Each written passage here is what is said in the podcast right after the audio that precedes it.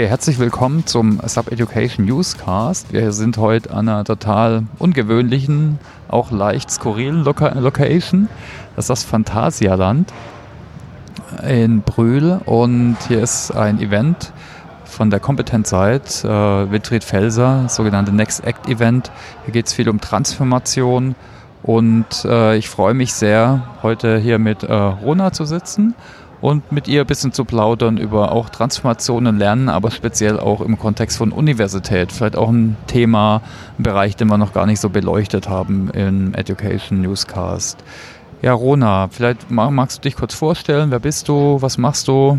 Ja, ja, erstmal freue ich mich sehr hier zu sein. Danke Thomas für die Einladung. Spontan hier in der Ecke, die Achterbahn fährt an uns vorbei. Es ist also ein ganz rasantes Umfeld, in dem wir hier sitzen. Ja, ich bin Rona, habe lange im Ausland gelebt, in Asien, Australien und den USA, habe viel dort auch im Bereich Bildung schon immer gemacht. Bildung war für mich immer so der Ansatz, Veränderungen zu schaffen, Veränderungen auch zu scalen, Veränderungen in Gesellschaft reinzubringen.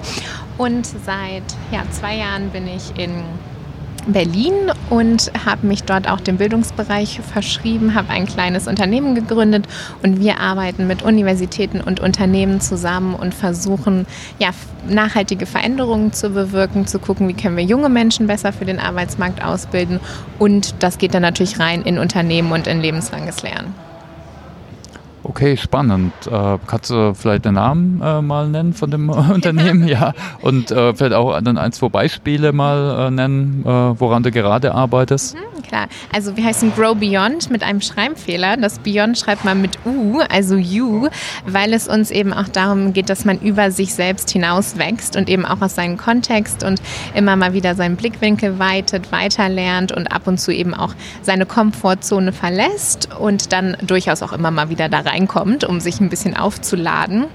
Und ja, wir arbeiten also mit äh, Universitäten in ganz Europa, überwiegend in Deutschland, Frankreich und England zusammen und gucken eben da, was sind eigentlich Zukunftsfähigkeiten, die wir brauchen. Wir reden ja oft zum Beispiel über die Four Cs, Communication, Collaboration, Critical Thinking, Creativity, aber natürlich auch diese Unsicherheit, die uns erwartet, schnelle Veränderung, konstante Veränderung. Wie können wir das in Universitäten reinbringen? Wie können wir das trainieren? Wie können wir das erfahrbar machen, also experiential learning mäßig? Und wir machen viele Workshops zum Beispiel mit Studenten, wo wir wirklich versuchen, Dinge auszuprobieren, Innovationsmethoden, solche Dinge eben ja, zu trainieren, zu, auszuprobieren. Und wir sind jetzt auch dabei, mit einer Universität in England einen ersten kleinen ja, Innovationsinkubator sozusagen in eine Universität reinzubauen, wo eben auch die Überlegung ist, wie können wir durch äh, Räume also das macht ja auch ganz viel mit den Menschen, ne? wie arbeiten, wie, wir, wie sind die Räume, wie können wir Räume strukturieren, wie können wir eben auch mit Lehrenden, also Teach the Teacher mäßig zusammenarbeiten, um dann diese Innovationen auch wirklich in die Strukturen reinzubringen und zu scalen, dass es nicht immer nur so punktuell ist. Das ist natürlich bei Universitäten eine riesige Herausforderung. Alte hierarchische Strukturen, wie kann man die aufbrechen, wie kann man die verändern? Das wäre jetzt auch eine Frage von mir gewesen. Also die Universitäten haben oft, äh, speziell jetzt, ich meine die Mitarbeiter zum Beispiel, da haben wir sicher einmal die Herausforderung der Struktur, dass, glaube ich, jeder Fachbereich so sein eigenes Königreich hat. Und dann ist auch immer die Frage, wie stark ist wirklich die, die äh, the sense of urgency, also wirklich der, der Änderungsbedarf oder auch äh, die Motivation einfach. Mhm. Äh, hast, kannst, kannst du da was äh, dazu sagen? Also ich muss sagen, dass als ich angefangen habe vor zwei Jahren, haben alle Leute zu mir gesagt, Rona, come on, beiß dir nicht die Zähne aus, das wird nichts, du wirst da nur auf taube Ohren stoßen. Und wir haben jetzt innerhalb von zwei Jahren mit 15 verschiedenen Universitäten Projekte durchgeführt und ich würde sagen, dass da durchaus eine, Realisa also eine Realization stattfindet in den Strukturen von den Leuten, die wissen, hey, alles verändert sich da draußen. Es gibt eben auch immer mehr Unternehmen, die ja sagen, wir wollen gar keine Degrees mehr, wir wollen, dass die Leute Skills mitbringen, die testen wir ab durch unsere eigenen Systeme, um rauszufinden, ob die Leute passen.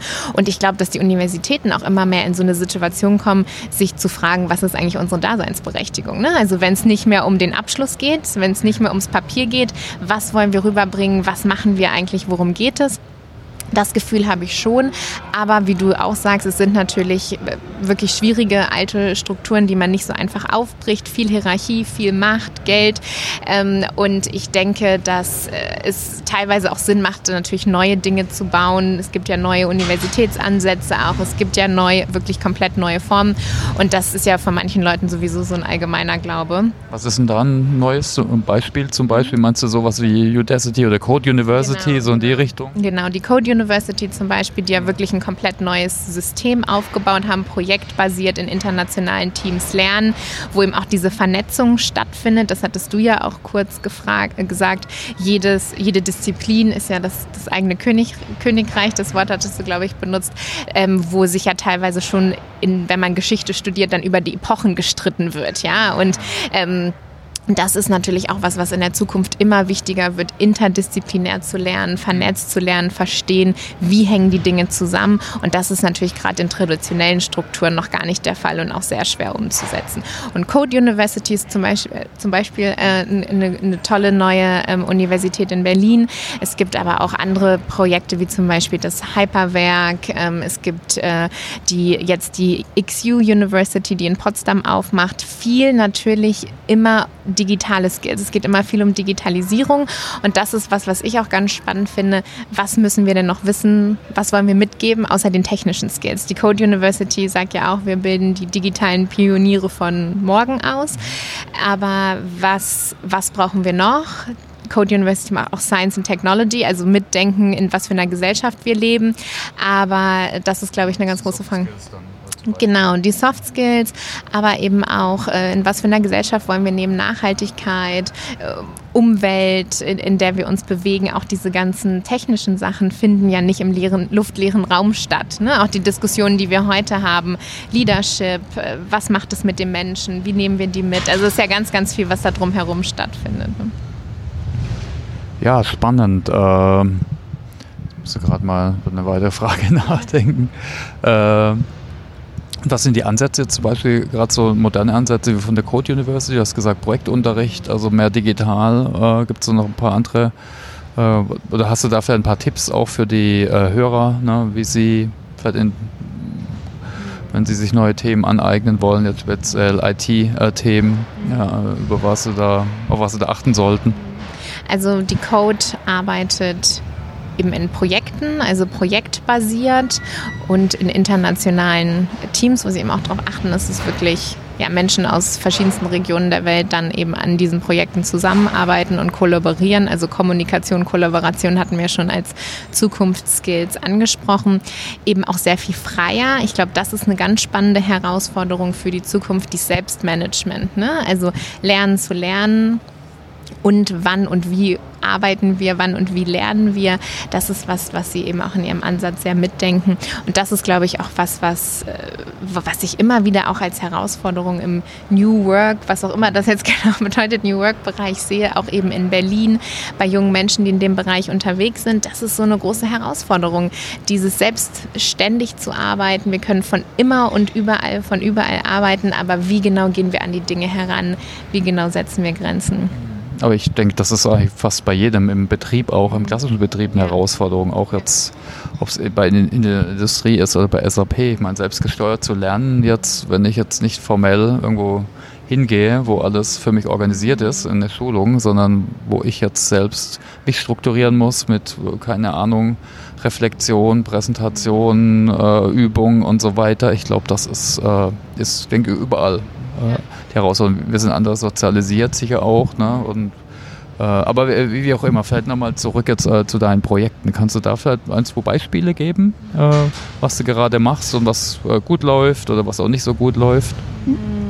Ja, also wir arbeiten viel mit äh, zum Beispiel Design Thinking, Innovationsmethoden und erarbeiten daran eben mit Studenten Projekte beziehungsweise auch ihre eigenen Karrieren. Es geht auch oft um Zukunft und Arbeitsmarkt, wie der sich verändert, was da zu, auf sie zukommt, dass sie sich selber eben auch durch Innovationsmethoden praktisch erarbeiten. Was kommt eigentlich in der Zukunft auf uns zu und was brauchen wir dafür und wie können wir ähm, uns darauf vorbereiten? Und ja, den Inkubator hatte ich ja schon kurz angesprochen. Und Und das ist natürlich auch was, was mir total am Herzen liegt, auf so eine Metaebene mit Universitäten und eben auch Organisationen zu kommen und zu gucken, wie können wir Veränderungen bewirken, wie können wir alle mitnehmen und wie können wir die dann auch wirklich in die Systeme nachhaltig reinbringen und scalen. Und so Workshops oder auch diese Führungskräftetrainings und so, die viel gemacht werden, das ist natürlich oft ein inspirierender und toller Tag und dann gehen wieder alle ihren Weg und es verpufft so ein bisschen. Ne? Und da eben auch die Frage, wie können wir das wirklich implementieren, nachhaltig, wie können wir auch die mitnehmen, die, die gar keinen Bock haben, die sagen, ach, eigentlich finde ich alles schwierig und dieser ganze Wandel und so, das will ich eigentlich auch gar nicht. Äh, und das sehe ich natürlich auch in, oft in Unternehmen, dass die dann zum Beispiel solche Leute dann auch ja, raus, rausfallen oder ja nicht mitkommen. Ne? Hm. Ja, ein gutes Thema, was wir vielleicht nochmal kurz behandeln können, ist äh, der inter internationale Aspekt. Mhm. Äh, du hast ja auch gesagt, dass zum Beispiel Projekte in anderen Ländern. Wie ticken denn da die Unis und was kann man denn von denen da lernen? Also was ich ganz spannend finde, ich war ja eben lange auch in Anglo-Saxon Cultures unterwegs, also Australien, USA und jetzt eben auch in England. Was ich erstmal allgemein sagen muss zum, zur allgemeinen Kultur ist, glaube ich, dass ich gerade im Vergleich zu Deutschland sehe, dass wir oft noch sehr viel hierarchischer sind, in sehr starren Strukturen denken. Diese Failure Culture ist halt auch sowas, das ist natürlich jetzt auch so ein Buzzword geworden. Wir machen unsere Fuck-Up-Nights, wo wir uns irgendwie erzählen, was nicht geklappt hat, was schief gelaufen ist. Ich glaube, das einfach nochmal auch wirklich ein bisschen mehr zu leben und Leuten Chancen zu geben, Dinge auszuprobieren und das auch gar nicht ungefähr als Failure oder so zu labeln, sondern einfach zu sagen, hey, versuchen wir mal und wenn es nicht klappt, werden wir daraus ganz, ganz viele Dinge lernen und das einfach noch mehr ähm, ja, zu implementieren, wirklich zu leben, ist, glaube ich, was, was ich, ist ein großer Unterschied, den ich gesehen habe. Auch sich auf Augenhöhe zu begegnen und Mentoren zu haben, ist, denke ich, im Universitätsumfeld, aber auch im Arbeitsumfeld super wichtig, dass junge und eben Leute, die schon länger dabei sind, etwas ältere Leute sich wirklich auf Augenhöhe begegnen, sich austauschen und interessiert aneinander sind, an den Lebensrealitäten, an den Aspekten. Und das habe ich eben zum Beispiel in den USA auch sehr anders erlebt. Dass da eine viel größere Offenheit, eine viel größere Vernetzung und auch dieser Mentorengedanke, sich Leute zu suchen, ähm, mit denen man dann auf Augenhöhe sich gegenseitig mentoren kann, ist, glaube ich, was ganz wichtig ist. Und was die Universitäten angeht, mhm. ist natürlich in England zum Beispiel, das auch einfach eine ganz andere Struktur. Es ist halt ein Business. Ne? Es geht mhm. darum, äh, die Leute zahlen, um zur Uni zu gehen in den allermeisten Fällen. Und es geht um Rankings, es geht um Employability, also dass die Leute danach Jobs bekommen und eben in die Arbeitswelt gehen. Das ist ja an traditionellen Unis in Deutschland zum Beispiel einfach auch gar kein Thema. Ne? Das die sind halt so ein bisschen in ihrer akademischen Bubble mhm. und das gibt halt kein Ranking danach, wo die Employability einen großen Einfluss darauf hat, was mit den Leuten, wie schnell wo passiert ist, wie viel Geld die dann verdient haben und so weiter. Also die mhm. Strukturen sind da einfach auch nochmal ganz anders von dem Ansatz her. Und das jetzt gut oder schlecht ist da. Genau, ich, ich denke, es hat alles Vor- und Nachteile. Ne? Wir haben mhm. relativ offenen Zugang mhm. theoretisch mhm. zum Bildungsmarkt und äh, und das Ranking ist dann teilweise doch da irgendwie. Ne? Dann, wenn du nach Mannheim, in Mannheim studieren möchtest, die ist dann doch top gerankt und ist NC 1.0. Also, aber ich glaube auch der, der Business-Charakter wahrscheinlich, oder? Der ist sicher anders, anders ja. Äh, und wie gehst du dann um mit den Widerständen? Also deine Kunden sind ja dann Universitäten, nehme ich an, oder der Dean oder Unis, genau, Unis, die international, ich arbeite auch öfter mit den International Offices, mhm. die äh, dann eben auch gucken, ne, wie inter interkulturelles Training, wie bringen wir die Leute, die dann auch aus anderen Ländern kommen, hier in den deutschen Arbeitsmarkt oder so, was brauchen wir für die und so weiter. Genau. Aber grundsätzlich muss ich sagen, eigentlich, ich bin eher positiv gestimmt und denke, es tut sich was. Es gibt Veränderungen, ja. Ja, äh, wir sind auch gerade auf der Next Act. Äh, vielleicht willst du da noch ein paar Worte verlieren? Hast du hier ein paar Punkte mitgenommen? Also es ist auch so ein Netzwerkevent, äh, wo viele aktuelle Themen angesprochen werden. Ja, also super spannende Leute. Ich hatte super viele Diskussionen und bin die ganze Zeit am ähm, Tisch versackt äh, und gar nicht dann zu den Workshops und so gekommen. Viele Diskussionen auch um die Zukunft von Leadership. Das ist irgendwie eine Diskussion, die mir in letzter Zeit ständig und überall begegnet. Also wie werden wir führen in Zukunft? Das finde ich natürlich auch nochmal so in diesem Bildungskontext ganz spannend. Also Lernen und Führung und ähm, gerade eben auch das letzte, die, die letzte Session, an der ich teilgenommen habe, da ging es eben auch darum, ja, alles um uns herum verändert sich wir haben jetzt Homeoffice, mobile Offices mhm. und so weiter. Aber wie, wie verändert sich Führung dadurch und eben auch die Zusammenarbeit? Und das ist, denke ich, auch was, was man auch nochmal in Bildung und an Universitäten mehr reintragen mhm. könnte. Die Selbstmanagement habe ich schon angesprochen, aber hier war ein Beispiel, was dann gerade gegeben wurde, dass dann irgendwer gesagt hat, also wenn die Person im Homeoffice ist, kann man die nicht erreichen. Ne? Also äh, die ist doch heute nicht da, die ist doch im Homeoffice. Und äh, ja, wie kommuniziert man dann auch, wenn die Person nicht in Person da ist? Und ähm, solche Dinge sind doch auf, brauchen Zeit und Wandel braucht doch irgendwie ein bisschen Zeit und immer wieder die Frage, wie können wir alle mitnehmen. Ne?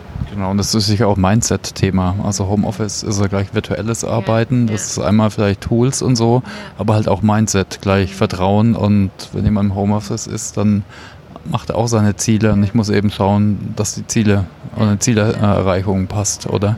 Genau, und eben auch dieses, ich glaube, so ein bisschen weg von diesem negativen Image des Homeoffice. Ne? Also man kann ja auch mal äh, in Pyjama-Hosen, glaube ich, ganz schön viel reisen und ganz schön viel machen und den Leuten auch die Flexibilität zu geben, also wo arbeite ich wie am besten, aber das muss ich halt auch für mich austesten können und rausfinden können. Und ich denke auch Kommunikation spielt halt, da haben wir auch als Zukunftsskills schon mal angesprochen, eine riesige Rolle. Also wenn ich abends um 10 was machen will, weil ich nachmittags vielleicht mit meinen Kids was gemacht habe, wann erwarte ich dann aber Antworten von Leuten aus dem Team, ne? wenn ich abends um 10 meine E-Mail schicke und das ist halt ja viel Kommunikation, viel neue Führungsskills brauchen wir da glaube ich auch, wie wir in Teams zusammenkommen und uns managen und das sind definitiv sehr spannende Fragestellungen, die hier mit spannenden Leuten diskutiert werden. Okay, dann danke nochmal für die Einblicke. Vielleicht nochmal zum Abschluss äh, ein paar Tipps von dir. Vielleicht, äh, was kannst du empfehlen, auch wo man sich, äh, wenn man wenn einen das Thema interessiert, die Weiterentwicklung von Hochschulen zum Beispiel, äh, Future Skills, äh, welche Blogs, Bücher, Quellen kannst du empfehlen, wenn man sich weiter informieren möchte? Ich habe gerade mein erstes Buchkapitel geschrieben. Das können wir natürlich äh, verlinken. Das, äh, da haben wir uns viele Gedanken gemacht und auch viele äh, Hochschulen der Zukunft beleuchtet. Und ähm, genau, das können wir vielleicht in den Show Notes nochmal verlinken. Ansonsten, was ich tatsächlich mein Favorite äh, Tool ist LinkedIn. Also ich bin super viel auf LinkedIn unterwegs, folge Leuten, die in dem Bereich was machen, die Artikel schreiben, Blog schreiben, auch den Hashtags zu folgen, also so mhm. Future of Work, Future of Learning, die man spannend findet. Das ist was, was ich viel tue. Wenn einem natürlich Twitter oder ein anderes Netzwerk mehr liegt, kann man da natürlich auch mal gucken. Ich bin tatsächlich ein großer LinkedIn-Fan.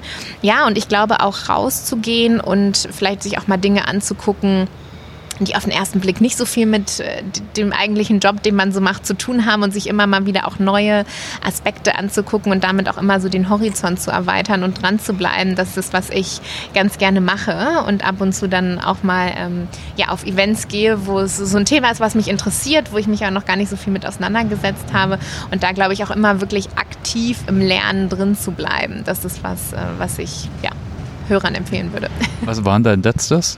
Vielleicht noch gerade zum Schluss? Mm, mein letztes Event, äh, wo ich war, ach, ich mache jetzt viel auch so im Finanzbereich zum Beispiel, dass ich auf irgendwelche Finanzmeetups gehe oder Real Estate Entwicklung, Stadtplanung. Also finde ich super spannendes Thema und habe dann da auch immer ja ganz neue Impulse, ganz neue Ideen und, und versuche auch immer wieder so ein bisschen aus meiner Bubble rauszukommen. Ne? Man versackt dann ja auch oft doch so in seiner Bubble und denkt, das ist jetzt die Realität und dann immer mal wieder rausgehen und andere Leute treffen. Ja. Das ist vielleicht nochmal ein guter Hinweis. Ne? Und ähm, äh Hashtag Meetup. Gibt es auch eine eigene Plattform in Deutschland. Da gibt es in jeder bisschen größerer Stadt gibt's ganz tolle Meetups. Äh, gibt da ein, eine Gruppe zum Beispiel rund um Learning and Future of Work. Bin ich in Karlsruhe, die gibt es überall.